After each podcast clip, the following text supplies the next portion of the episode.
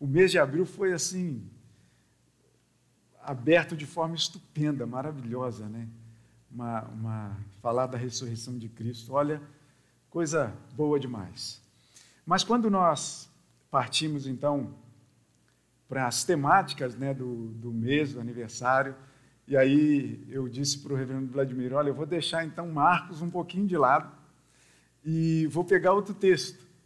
E aí então comecei a, a pensar é, num texto que eu convido você então a abrir a oração de iluminação ou por iluminação feita pelo reverendo Gabriel, citando um trecho da Bíblia, então já está mais do que do que feita. É, e eu convido você então a abrir a palavra do Senhor no Evangelho de João, capítulo 21. João, capítulo 21, último dos evangelhos, pelo menos aqui na ordem né, da nossa palavra, e o último capítulo dele também. E nós vamos meditar, ler um pouco até o versículo 14, de 1 a 14. João 21, de 1 a 14. E eu convido você mais uma vez a se colocar de pé, e nós vamos ler então é, esse trecho da palavra, e vocês acompanhem então a leitura. Depois disto, tornou Jesus a manifestar-se aos discípulos junto do mar de Tiberíades, e foi assim que ele se manifestou. Estavam juntos Simão Pedro, Tomé, chamado Dídimo, gêmeo, Natanael, que era de Caná da Galileia, os filhos de Zebedeu e mais dois dos seus discípulos. Disse-lhe Simão Pedro: Vou pescar.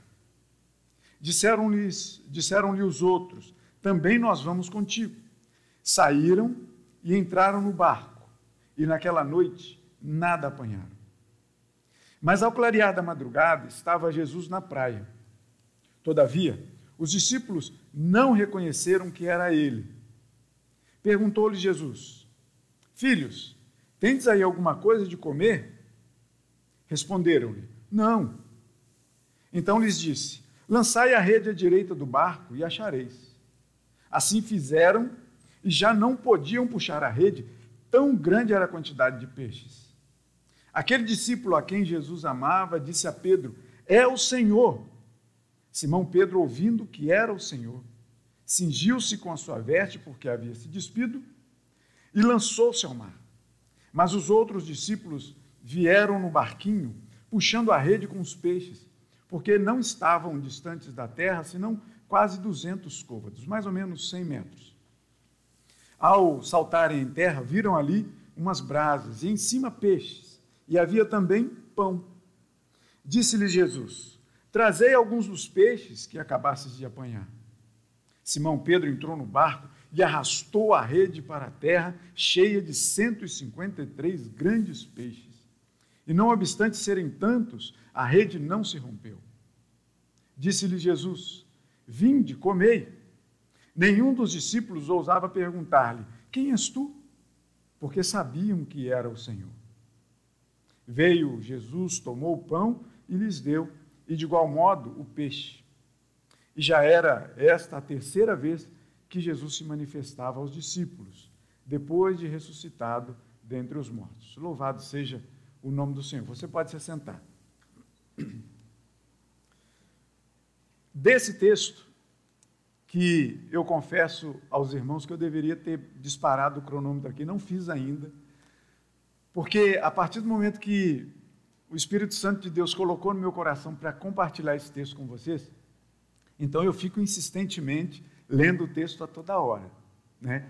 E aí sempre com papel e caneta ao lado fazendo umas anotações e depois eu ainda vou para alguns livros para poder fazer uma leitura paralela, para tentar aprofundar um pouco mais. E olha que eu descobri coisa para caramba para poder falar. Então, se eu fosse falar desse texto aqui, a gente ia ficar aqui muito tempo, talvez todo o aniversário da igreja no mês de abril, porque é muita coisa para falar. Mas então eu separei algumas delas para falar, para a gente falar aqui da alegria do reencontro. E aí, no aniversário do jardim, eu quero dizer para você que esta igreja é um lugar de reencontrar a Deus. Por mais que a gente use né, a expressão que a igreja é o lugar de encontrar Deus, eu estou partindo do princípio que, na verdade, a igreja é um lugar de reencontro e não encontro. Reencontro. E aí eu digo para vocês assim, o porquê que eu estou dizendo reencontro e não encontro? Porque quem somos nós para encontrar Deus? Já começa por aí. Nós não temos capacidade. Na verdade, algumas vezes a gente tenta se esconder de Deus. Aí é que não tem como. Lembra de Adão lá no Éden? Ele, quando ele viu que tinha feito besteira, ele procurou se esconder de Deus, como se pudesse. Deus ainda brinca, eu acho que, que, é, que é Deus, essa, essa santa ironia de Deus, em dizer assim: Adão, onde você está? Como se ele não soubesse. Né? E aí Adão vai assim, infantilmente, diz assim: Ah, porque eu sabia que o Senhor ia passar por aqui, eu tive medo e me escondi, como se os olhos do Senhor não estivessem em todo lugar. Percebem? Não há como se esconder de Deus. Não há. Então, quando eu proponho aqui nessa manhã que a gente fale dessa alegria do reencontro, é porque se em Adão nós caímos, somos pecadores em Adão, é sinal que um dia na eternidade de Deus, e quando Jó diz né, que é, o Senhor o deu, o Senhor o tomou, bendito seja o nome do Senhor, quem foi que deu? Quem foi que nos trouxe à terra? Quem foi que nos gerou? Nós viemos de onde, afinal de contas? A gente acha que somente a ciência explica isso? A união ali do óvulo, do espermatozoide, está tudo certo? Não. Se há vida, foi porque Deus deu. Deus é quem sopra nas nossas narinas o fôlego de vida. Não há como a gente fazer outra coisa diferente disso, de imaginar outra coisa diferente disso. Somos de Deus. Se existimos, é porque Deus nos criou. Então, quando eu proponho aqui nessa manhã que a igreja do jardim, aí especificamente a igreja do jardim, mas qualquer igreja de Cristo espalhado pela face da terra, é um lugar de reencontro com Deus. É porque se Adão, se Adão caímos, é que um dia a gente teve a oportunidade não aproveitada de caminhar num jardim belíssimo junto com Deus. E aí a gente tem a feliz coincidência de o Senhor ter criado aqui nessa terra uma igreja chamada Jardim. E a gente caminha nesse jardim. Que não é, por mais que a gente esteja aí pensando em, em fachadas, em, em acolhimento cada vez melhor, em tornar esse lugar mais bonito e melhor para você, por mais que a gente consiga fazer a igreja mais linda desse mundo, ainda assim é uma igreja imperfeita que busca a perfeição, é verdade. Mas é uma igreja imperfeita. É uma igreja feita de homens e mulheres pecadores, mas que buscam ouvir a palavra do Senhor, que diz assim: olha, vão e não pequem mais.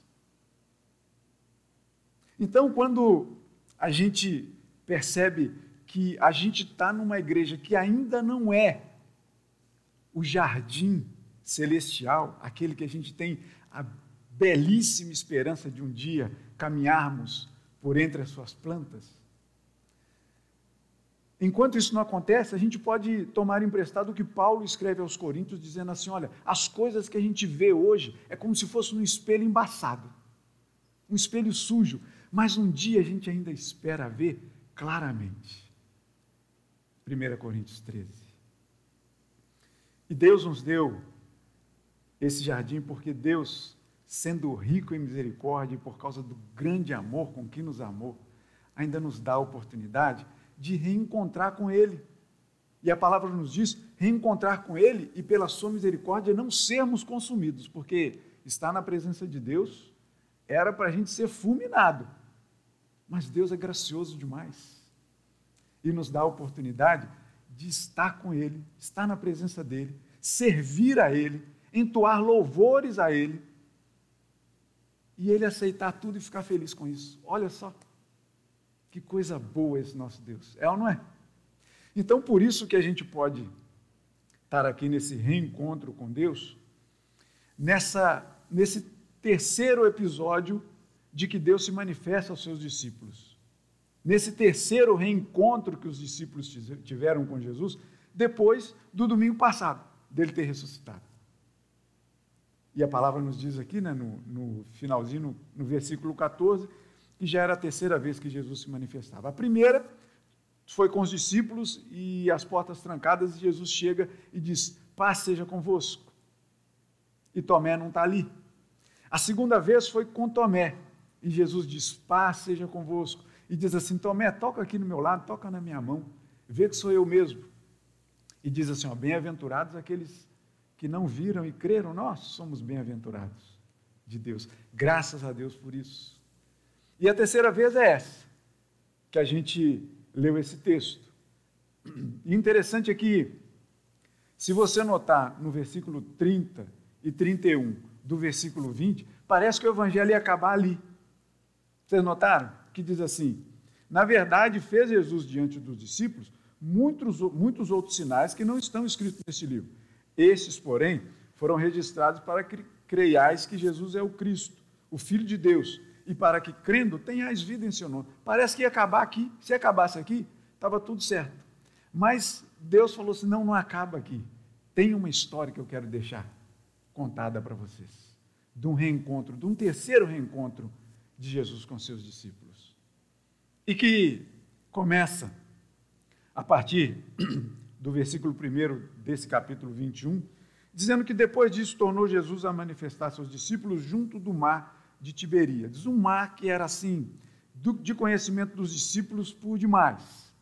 Era lugar de pescaria, era lugar em que eles se reuniam o tempo todo, era lugar em que eles entravam no barco, era lugar em que o Senhor Jesus entrou numa primeira vez, que a, a multidão estava apertando e ele entra dentro de um barquinho, se afasta um pouquinho para poder ensinar a multidão. O, o, o, mar de Tiberíades, chamado aqui mar de Tiberíades, né, é um mar totalmente conhecido daquele povo, tomando outros nomes ao longo aí da palavra. Estavam juntos sete discípulos: Simão, Pedro, né, Simão Pedro, Tomé, chamado Dídimo, o gêmeo, Natanael, que era de Caná da Galiléia, olha só. Lembram lá do primeiro milagre de Jesus?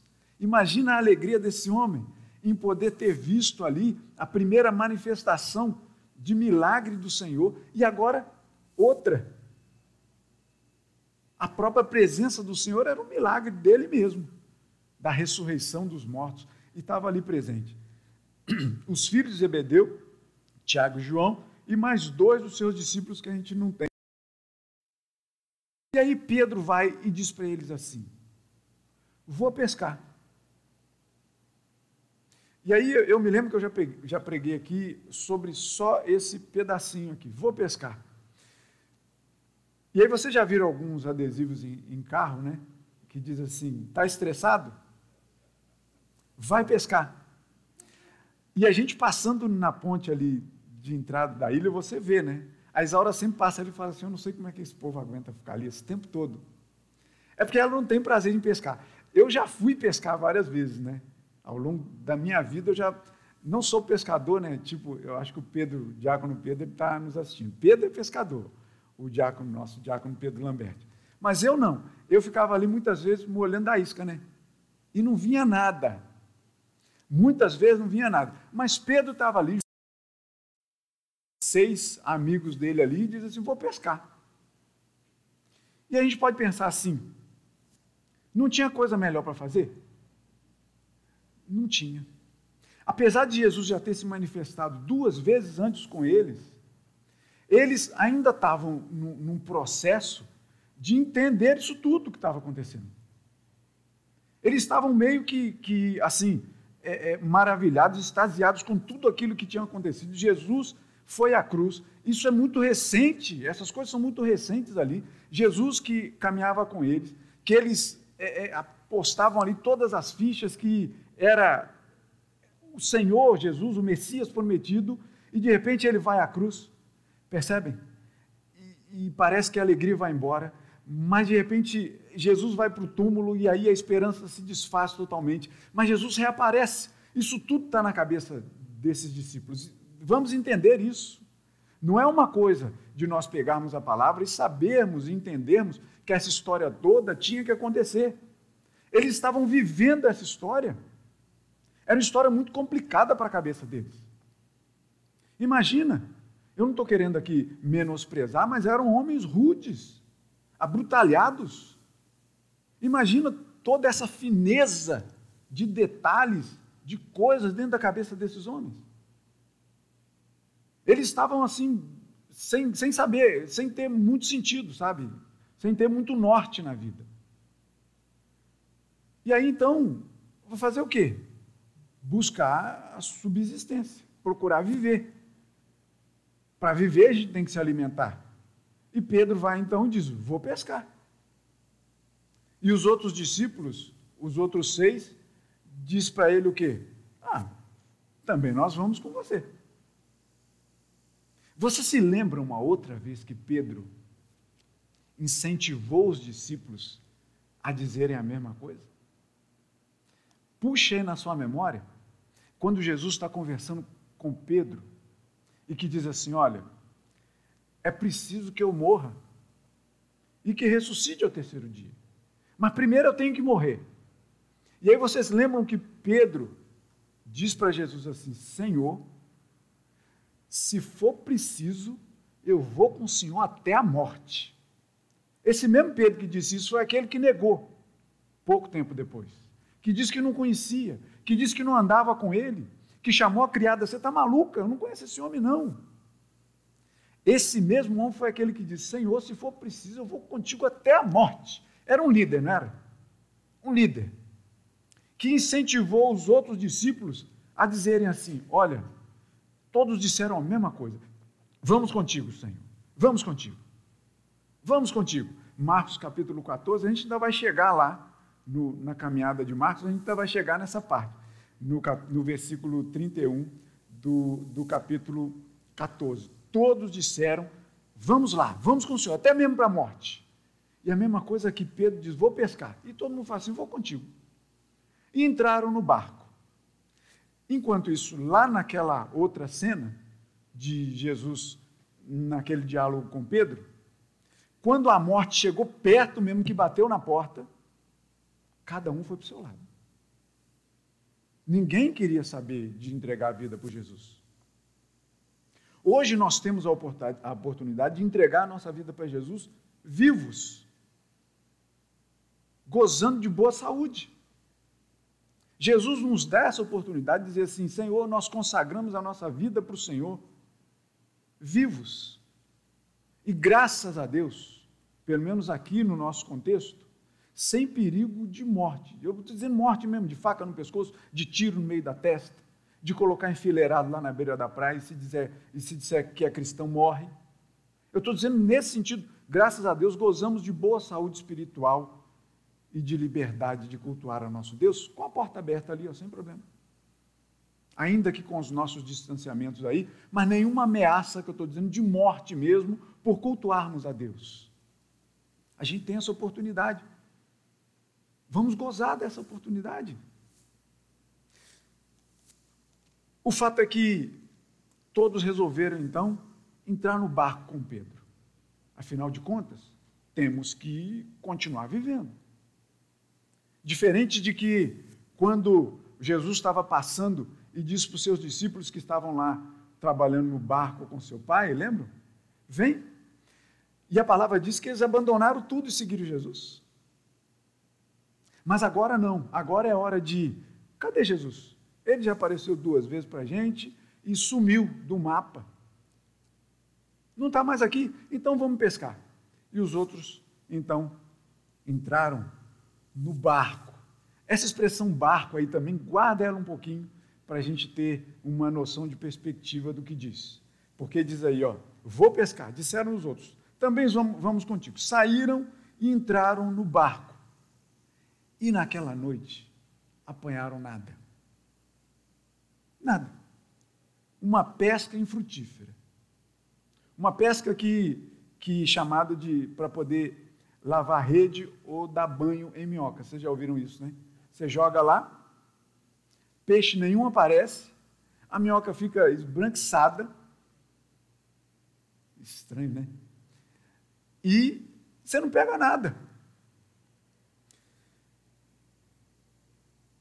É uma frustração, porque parecia que ali haveria algum tipo de alegria, porque pescar, eu não sei quanto a você, né? eu gosto de pescar.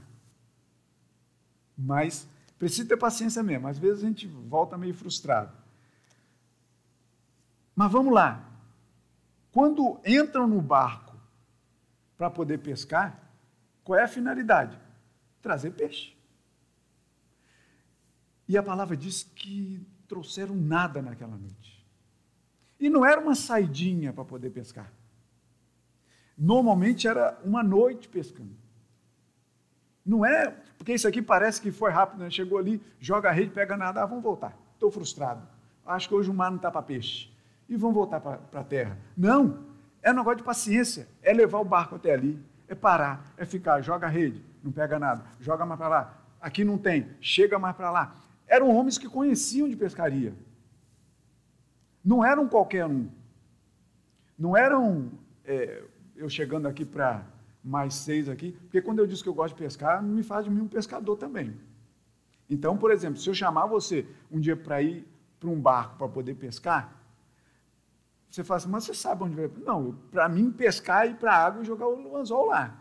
Saber onde tem, aí é só para pescador, que não é minha área. Então, se eu te chamar para pescar, pergunta se vai alguém experiente junto com a gente. Porque se não for, não aceita o convite, não. Dá uma, uma desculpa e vai para outro lugar. Mas o fato é que não apanharam nada. Mas ao clarear da madrugada, ou seja, o dia raiando, aquela penumbra ainda, estava Jesus na praia. E os discípulos, versículo 4, os discípulos estavam ali e não perceberam que aquele que caminhava na praia era Jesus. Jesus poderia ter caminhado por cima do mar e ter com eles. Já não tinha feito isso uma vez? Qual seria o problema de fazer de novo? Mas não quis, quis caminhar na beirada da praia. E estava ali caminhando naquela penumbra, naquele início de manhã clareando, e era mais ou menos, como eu disse, mais ou menos 100 metros mar adentro, que o barquinho estava lá, ou melhor, que o barco estava lá.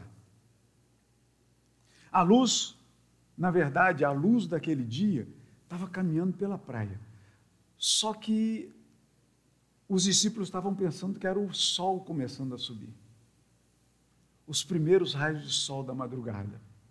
Que é luz que a gente tem, se a gente olha lá para fora agora, o sol está lá radiante, jogando a sua luz. Mas a verdadeira luz mesmo estava caminhando na praia aquele dia. A luz do mundo, lembram? Eu sou a luz do mundo, estava caminhando pela praia. Os discípulos não reconheceram que era ele. E aí no versículo 5 vem uma coisa que é de matar qualquer pescador. Não pescador só, mas qualquer coisa, qualquer pessoa, qualquer profissão.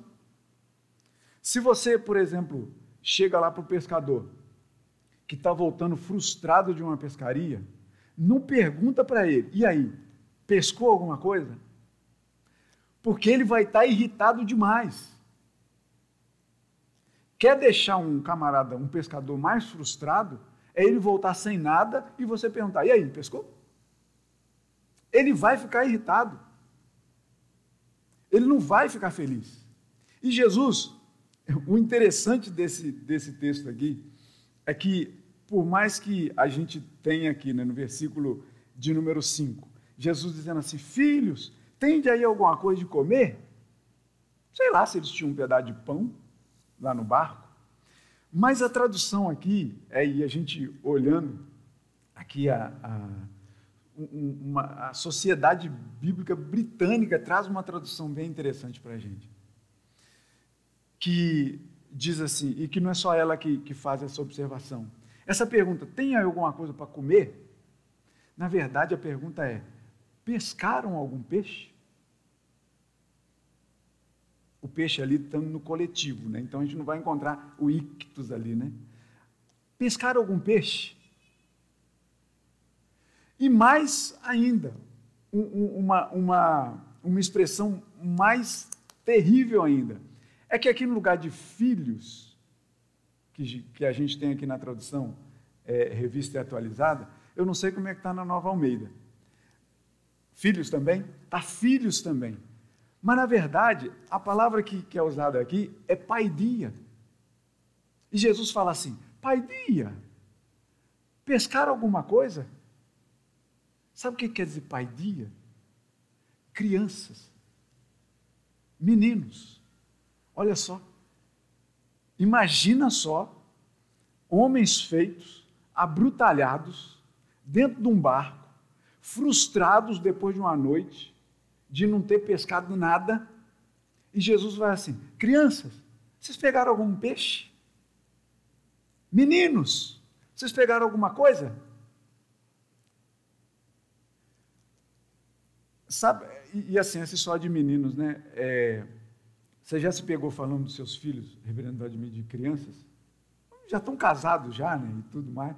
Mas a gente chama os nossos filhos, é uma coisa que a gente muitas vezes não entende quando a gente é filho, né? E fala, pô, fica aqui meu pai, minha mãe me chamando de criança, nem sou mais criança, nada, estou de barba na cara já, não sei o que mais lá. Mas aí o tempo passa, a gente tem filho e continua chamando os nossos filhos de criança. Ah, as crianças lá de cá, crianças do quê? Quase 25 anos de idade, 21 anos de idade. Como assim crianças? Mas é a expressão que Jesus usa. Meninos, vocês pegaram alguma coisa? Quer frustração pior do que essa? O ilustre desconhecido vai e diz uma coisa para eles. Porque eles responderam não. Parece ser um não bem seco, né? Então, assim, dá para ver aqui que a, a emoção estava ali à flor da pele. Não. Jesus vai e diz para eles assim: jogue a rede à direita do barco mais uma vez, barco. Guarda essa expressão aí. Joga a rede à direita do barco. Versículo 6. E vocês vão achar. Interessante aqui, é os discípulos aqui, talvez um coração já minimamente transformado ali pelo Senhor. Porque quando Deus chega no coração, Deus transforma mesmo. Não tem jeito. Por mais que você ache que você não vai perder a sua personalidade, mas quando Deus chega, Ele transforma de verdade os corações das pessoas. Transforma, não tem jeito. E aqui, quando Jesus então manda que eles joguem, vem cá, a gente é pescador. Quem é aquele cara lá na, na praia que está falando para a gente poder jogar a rede do lado direito, que a gente vai achar alguma coisa? A gente passou a noite inteira e não pescou nada. Nós é que entendemos aqui de. A gente sabe que hoje o mar não está para peixe. Vamos voltar, vamos lá conversar com esse cara na praia. Eles não tinham reconhecido que era Jesus ainda.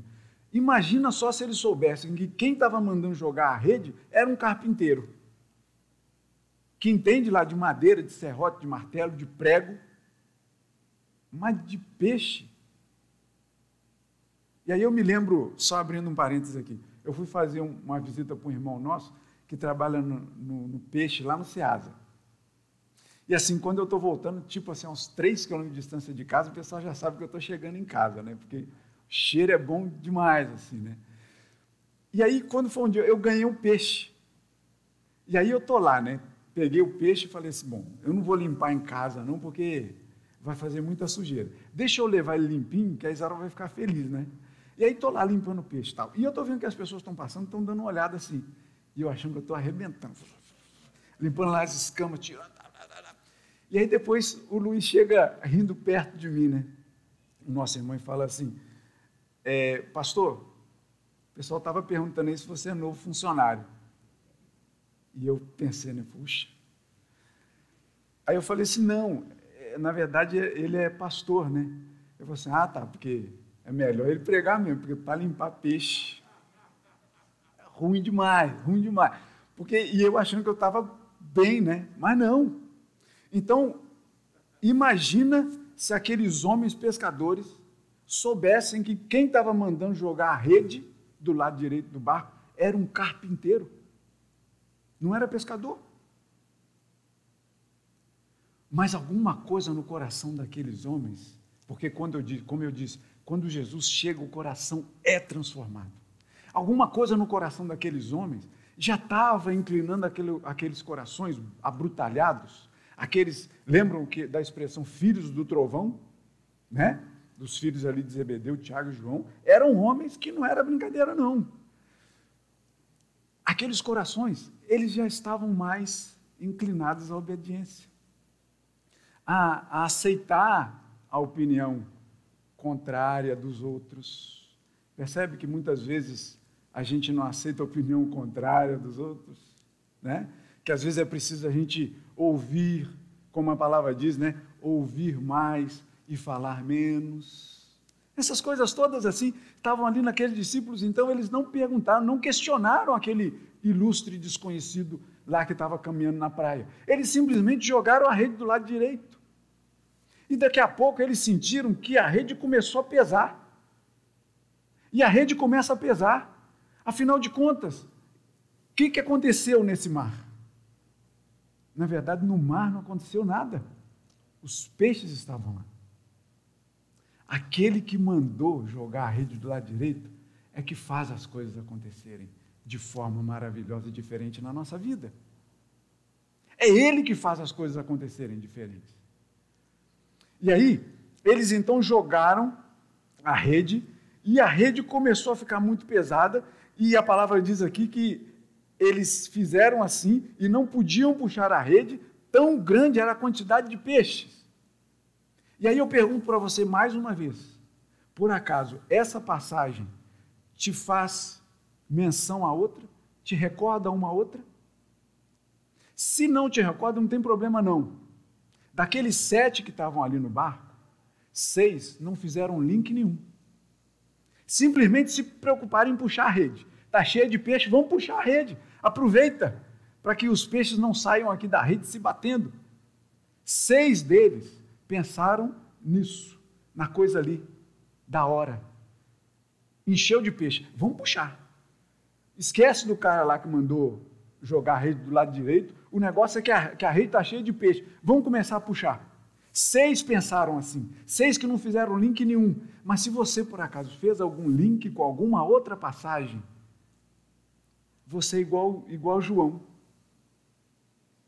Que na mesma hora, quando o ilustre desconhecido manda jogar a rede, que não tinha pescado nada até aquele momento, e de repente a rede se vê cheia de peixe, João lembrou de uma passagem lá de Marcos, de Marcos 5, em que eles também tiveram a mesma experiência. A multidão apertando Jesus. Jesus entra num barco, que era o de Simão Pedro, e fala assim: afasta o barco um pouquinho. E dali do barco ele começou a ensinar, a ensinar e a ensinar e a ensinar o povo. E depois, lá no final dos ensinos, ele vira para os discípulos e falam assim: e aí, vamos comer? algum peixinho, alguma coisa? E eles falaram assim: Ah, senhor, a gente passou a madrugada e não pescamos nada. E aí Jesus fala assim: Vai com o barco um pouquinho mais e joga a rede. E aí, quando eles, quando eles jogaram a rede de novo, porque Pedro, mais uma vez, disse assim: Senhor, a gente que entende de pescaria, a gente jogou a rede e não pescou nada. Mas, sob a Sua palavra, a gente vai lançar a rede e lançaram a rede. E ali disseram que precisaram chamar gente de outros barcos para poder ajudar, porque tão grande era a quantidade de peixe. E lá estava dizendo que a rede começou até a se rasgar de tanto peixe que tinha. E Pedro então ficou maravilhado com aquilo. E Jesus falou assim: Olha, Pedro, você está achando que essa pescaria é alguma coisa? Eu vou fazer você pescador de homens, pescador de vidas, pescador de gente para o meu coração, pescador de gente para Cristo. Se você fez esse link, você é igual João. E João vai e diz assim para o líder ali do barco, né? fala, fala para Pedro assim: Pedro, é o Senhor, é Jesus que está lá na praia. Quando Pedro ouve isso, da mesma forma que ele tinha dado uma, uma carreira, uma correria, há pouco tempo, né? e a gente falou nisso no domingo passado, que Pedro e, e, João né, saíram correndo quando Maria foi avisar para ele: olha, levaram o, o, corpo do Senhor lá do túmulo. Lembram? Os dois começaram a correr para poder chegar no túmulo e chegaram lá e viram que o túmulo estava vazio. Quando João vai e diz para Pedro: Pedro, é o Senhor. Dá aquele clique na cabeça de Pedro. Pedro, então, quando nota isso, ele não faz outra coisa. Ele para de puxar a rede. E se você perceber, a puxada de Pedro deve ser uma puxada poderosa. Porque mais para frente do texto, quando Jesus diz assim: vai lá, pega alguns dos peixes que você diz aí, que vocês pescaram. A gente vê que Pedro sai dali, Pedro é muito exagerado. Jesus manda pegar alguns peixes, Pedro vai lá e arrasta a rede. Com 153 grandes peixes para a praia. Então a gente percebe aqui que quando Pedro toma consciência de que é o Senhor chamando, meus irmãos, eu digo para vocês, quando vocês um dia tomaram consciência de que Jesus chamou o coração e a vida de vocês, sabe aquele primeiro amor que vocês saíram correndo e não importava se tinha pedra, se tinha espinho, se tinha água, se tinha onda, não importava o que, mas você correu na direção de Cristo? A palavra diz para você também o seguinte: olha, volta para esse primeiro amor, volta para essa primeira corrida, volta para esse primeiro lançar seu. Não deixe isso se esmorecer, não. Mas continua correndo para Cristo, como Paulo diz, que foca a cruz e corre em direção a ela sem, sem se importar com nada, desembaraçando de tudo que pode atrapalhar. Corre para a cruz de Cristo, corre para a cruz de Cristo. Não perca tempo de correr de novo, e de novo, e amanhã de novo, para você ter a, ter a alegria do reencontro todo dia com Cristo. A cada abrir de olho seu da manhã. Corre para a direção de Cristo. Faz como Pedro fez aqui. Pedro que tinha tirado a vestimenta de cima, né? quando diz aqui que, que é, é, Pedro ele se, colocou a roupa de novo porque ele havia se despido, era comum tirar as roupas de cima, que atrapalhava ali no, no, no, no manejo da rede e tudo mais. E alguns comentaristas dizem né, que essa, essa preocupação que Pedro teve de colocar a roupa foi por respeito ao Senhor. Não, o texto aqui não diz para a gente que foi por respeito ao Senhor eu, eu tenho uma, uma, um quê um pouquinho diferente. Eu acho que, que Pedro se preocupou em pegar a roupa, porque se chega lá na praia e Jesus diz assim, como disse da primeira vez, né? Me segue. Se Jesus fala assim, vamos caminhar, imagina Pedro, não no ofício, lá no meio do mar, andando só de, de, de, de short, naquele tempo em que era comum você se cobrir todo. Então, assim, era uma vergonha você mostrar partes do corpo, ainda que pernas, vamos dizer assim, para os homens, né? Eram geralmente aquelas roupas bem longas, tal. Então, eu acho que Pedro, ele se preocupou em pegar a roupa toda, porque se Jesus disse para ele assim, vamos caminhar um pouco comigo, ele já estava preparado.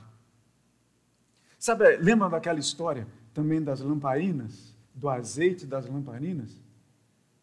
que as mulheres estavam ali preparadas para se caso o noivo demorasse chegar, elas tinham azeite para poder repor, para poder manter as lamparinas acesas até a chegada do noivo. Precaução. Pedro também, imagino que teve a mesma coisa. Se o Senhor me chamar para caminhar, eu já estou já tô bem, já estou tranquilo, vou caminhar com ele sem problema nenhum. Então, mas Pedro mas não quer saber, ele pega e se lança no mar e começa a correr aqueles 100, aqueles 100 metros, aqueles cento e poucos metros ali, nada e corre e vence as ondas tá, para poder chegar perto de Jesus. Olha que alegria desse reencontro.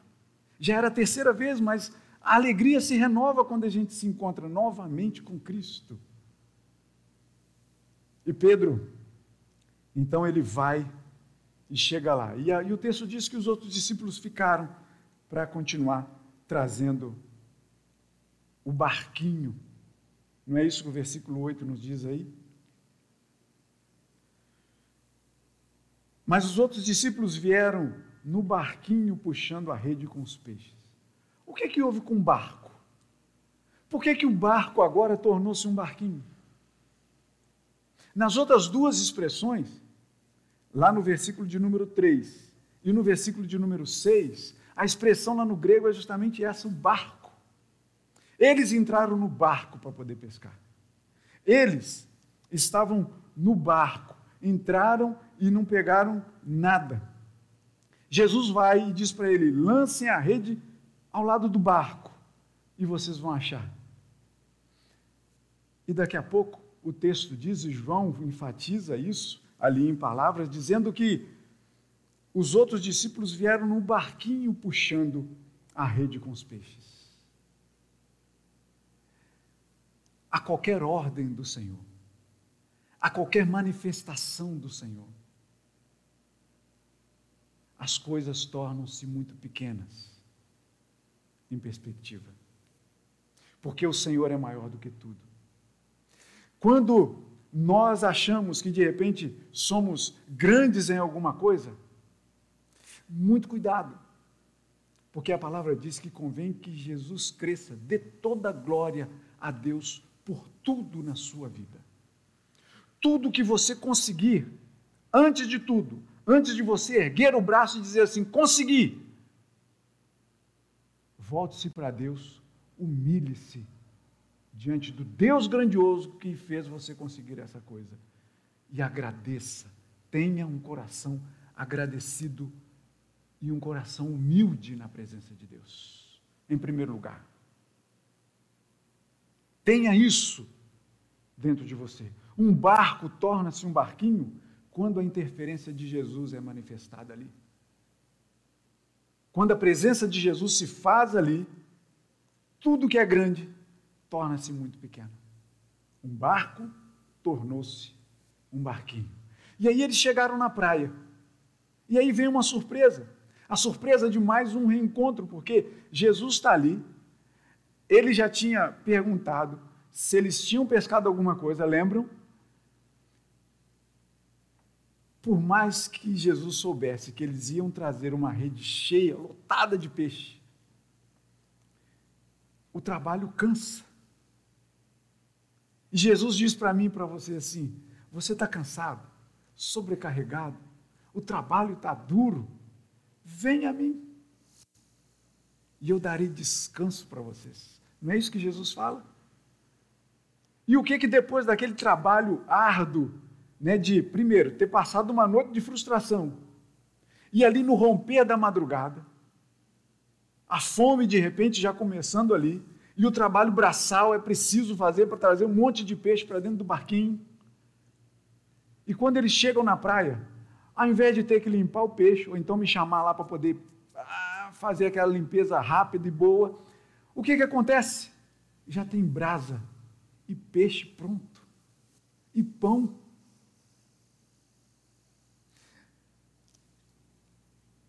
O Senhor está uma eternidade na frente da gente, do nosso tempo.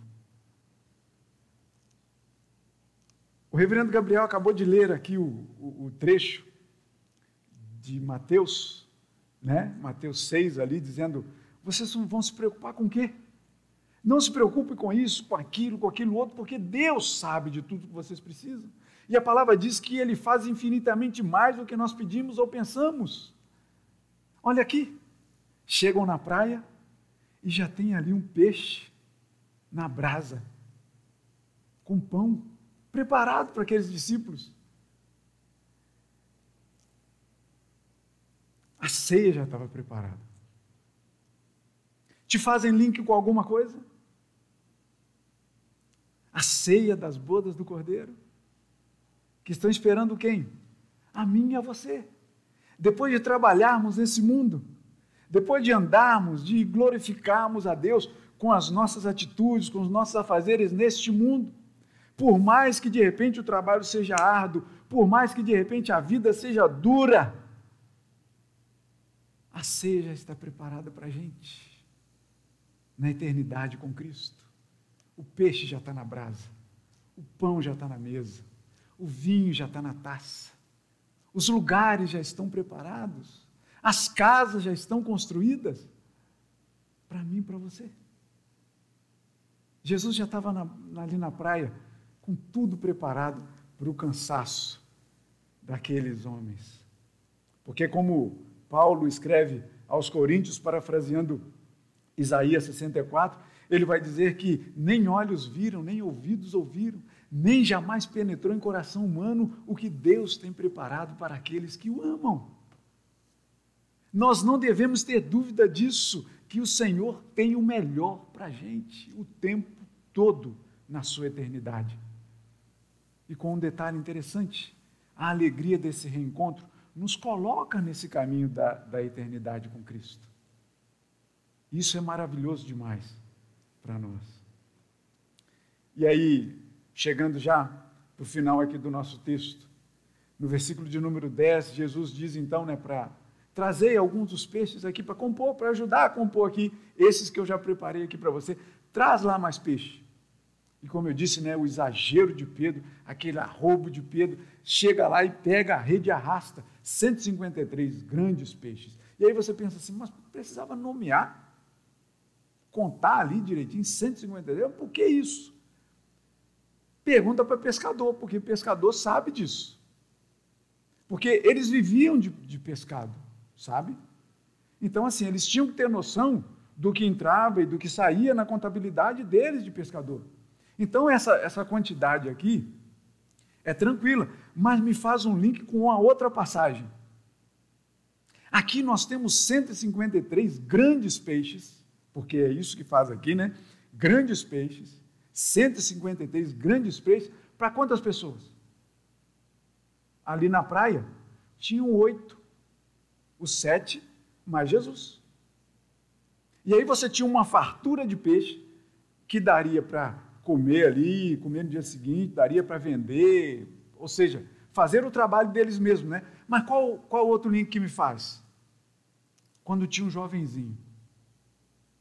E ao contrário de uma, um amontoadozinho de gente, de oito pessoas, e uma quantidade de peixe grande, você tem, em contrapartida, uma multidão faminta. E dois peixinhos. Se lembram? Jesus ele trabalha da forma como ele quer, mas a forma dele de trabalhar. E acabou, acabou não. É indescritível a forma dele trabalhar. Eu acho que é um sinal, né? Para eu poder já acabar. Foi sinal. Eu sei que não, eu estou brincando, não foi daí não. Eu sei que foi algum movimento que eu fiz aqui que, que deu errado, mas acho que isso já é um sinal. Foi Maurício, ó, melhor acabar com isso aí logo. Falei, tá bom, vamos lá, vamos para o final. Porque me faz esse link também, percebem? Dois peixes para uma multidão, fartou a multidão. E ali a gente percebeu que de pão e peixe ainda recolheram cestos de sobras para que nada se desperdiçasse. E aqui a gente tem 153 grandes peixes para oito pessoas. Dá e sobra, não é verdade? Não precisa nem fazer conta. Se o prefeito Sérgio estivesse aqui, eu não ia falar, Sérgio, quando é que dá 153 dividido por 8? Que essa conta eu nem fiz, né? Mas eu sei que dá peixe para caramba para cada um. Mas não precisava. Porque é, é, Jesus ele é surpreendente. E já partindo para o final mesmo de verdade, versículo 12 vai dizer que as pessoas estavam ali e, e ninguém perguntava quem é o Senhor, porque eles sabiam. Eu não sei por que, que João registra uma coisa dessa assim, mas, mas é uma coisa interessante, né? Esse registro que Pedro que Pedro faz. Que Jesus diz assim: vem, vem cá comer. Porque ninguém ousava perguntar: quem é você? Porque eles sabiam.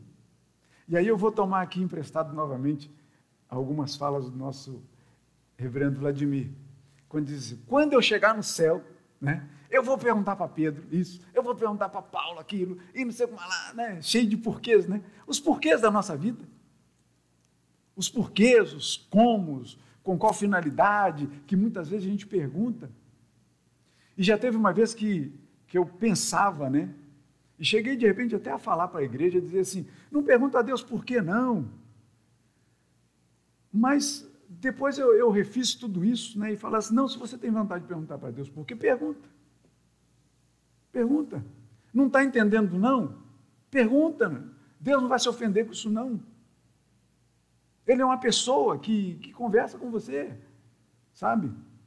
Então, assim, você está com dúvida, tem alguma coisa que você não está entendendo nessa vida, Pode perguntar por que para Deus, que não é pecado, não. Alguns é, é, é, é, personagens bíblicos, né? A gente vê que eles fazem perguntas demais para Deus. Por que está tá abatida? Por que isso, Deus? Senhor, por que o Senhor me abandonou? Esse tipo de pergunta é típica de ser humano fazer. E nós somos seres humanos. No caminho de sermos celestiais. Olha só que bênção, né? Mas somos humanos e temos as nossas dúvidas. Então, está com dúvida, pergunta por quê. Então, é por que, que eu estou pegando o reverendo Vladimir emprestado? Né? Quando chegar no céu, vou perguntar isso, vou perguntar aquilo. E aí eu digo para vocês o seguinte: na presença de Jesus, todos os nossos porquês, eles são dissipados. Todas as nossas angústias, elas vão embora. Então, lá no céu, né, por mais que a gente né, pense que a gente vai tirar todas as nossas dúvidas lá. Na verdade, quando a gente estiver lá, não vai ter dúvida mais nenhuma. Acabaram-se as dúvidas. Dúvida tem aqui. A gente tem dúvida aqui. A gente tem é, é, espinho aqui. A gente tem decepção aqui. A gente tem uma noite toda de pescaria sem pescar peixe aqui. Mas na presença do Senhor, tudo isso se desfaz. Na presença do Senhor, a gente tem essa alegria do reencontro. Que eu digo para vocês o seguinte: quando Jesus chama, eu estou passando outra folha, mas não, pensa assim, nossa, tem outra folha. Tem não, é só um, uma cola minha aqui, é rápido. Quando Jesus então chama e serve, mais outro link. Jesus vai, lava o pé dos discípulos e diz para eles umas coisas. Vocês compreenderam o que eu fiz? façam vocês a mesma coisa. Você quer ter uma alegria de reencontro com Cristo? Sirva ao Senhor de todo o seu coração. Que você vai mais facilmente, diariamente, ao clarear da madrugada, ali ao clarear do dia, você vai encontrar esse, vai ter esse reencontro de alegria com Cristo o tempo todo.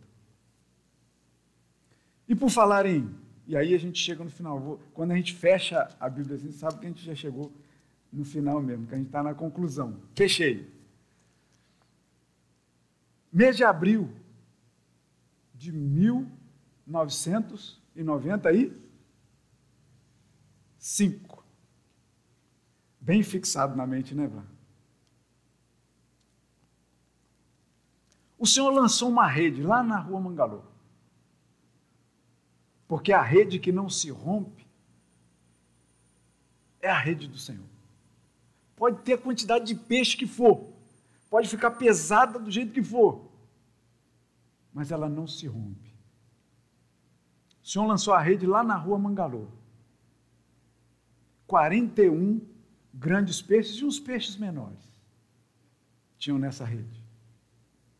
Reverendo Vladimir, Adriana, Álvaro, Antônio, Diana, Doralice, Eneide, Herminda, Esther, Eudes, Eunice, Evanilde, Evanildo, Fernanda, Ilenilda, Isaac, Jaira, Jorge Luiz, Marcos Vinícius, Maria Dantas, Maria de Fátima, Maria Eunice, Maria Ângela, Mônica, Noêmia, Odete, Paulo Henrique, Raquel, Roberto, Rodrigo, Maluí, Rosicler, Ruth Rodrigues, Ruth Souza, Sueli Barbosa, Sueli de Souza, Tânia, Teófilo, Valdiva, Walame, Warlen, Ivete, Zuide.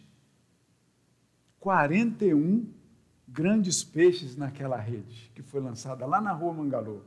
E uns peixes menores, mas não menos importantes. Adriano, Alex, Ana, Bruna, Bruno, Daniele, Felipe, Gabriel. Gabriel, esse Gabriel daqui, reverendo Gabriel. Isabel, Larissa, Lucas da Silva Justo, Lucas Ferreira, Lucas Melo, Marta, Pedro, Paulo, Renata, Rodrigo, o nosso bola, Vladimir Soares Brito, filho, o nosso Vladim. Peixes menores, mas não menos importantes, naquela rede que não se rompeu até o dia de hoje. Você não está nessa lista aqui, não? Essa aqui, esses nomes que eu disse aqui foram dos membros primeiros membros da igreja de Jardim Guanabara arrolados no hall de membros na, na, na inauguração, na. Como é que é o nome que a gente usa? Organização da Igreja Presbiteriana do Jardim Guanabara. Seu nome pode não estar aqui nessa lista, no livro de Atos. Mas já chegou algum dia. Meu nome não estava aqui nessa relação. Mas chegou um dia e eu caí na mesma rede que vocês. Se você não caiu ainda, pula nela como um peixe obediente, porque você vai ter, assim como todos nós temos, a alegria do reencontro com Deus. Que Deus então nos abençoe e que Ele continue a puxar a sua rede. Alguns desses peixes que eu já disse aqui, Ele já puxou e já chegou lá no barcão do céu. Está lá com Ele. Outros ainda continuamos por aqui. Outros se mudaram, mas todos caíram nessa bendita e linda rede do Senhor. Que Ele assim nos abençoe com a alegria do reencontro que temos com Ele o tempo todo. Amém.